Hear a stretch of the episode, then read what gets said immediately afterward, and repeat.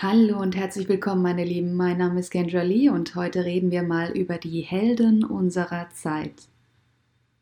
Es geschehen viele Umwälzungen derzeit, so viel ist klar, meine Lieben.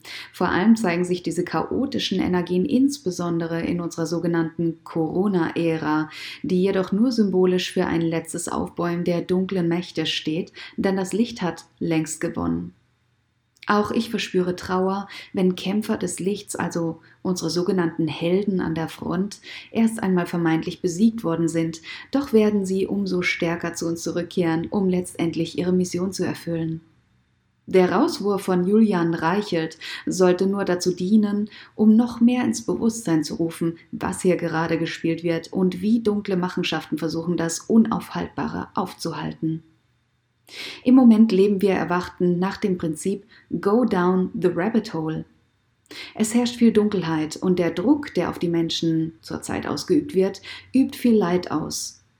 Genau dies ist aber auch der Plan, denn Angst provoziert Lähmung und in der Lähmung ist man bekannterweise unfähig, irgendetwas zu tun. So versucht man uns in unserer Handlungsfähigkeit zu blockieren. Liebe hingegen kann alles heilen, alles verändern und neu erschaffen. Darum erinnere ich dich an längst Vergessenes. Finde die Wahrheit in deinem Inneren und strahle sie nach außen, so dass auch andere von deinem Licht profitieren können und fähig sind, hierdurch selbst zu erwachen. Du musst nichts tun, außer in deiner Mitte zu bleiben. Dein Gegenüber wird spüren, dass du ihm etwas geben kannst, wonach er sich instinktiv längst gesehnt hat.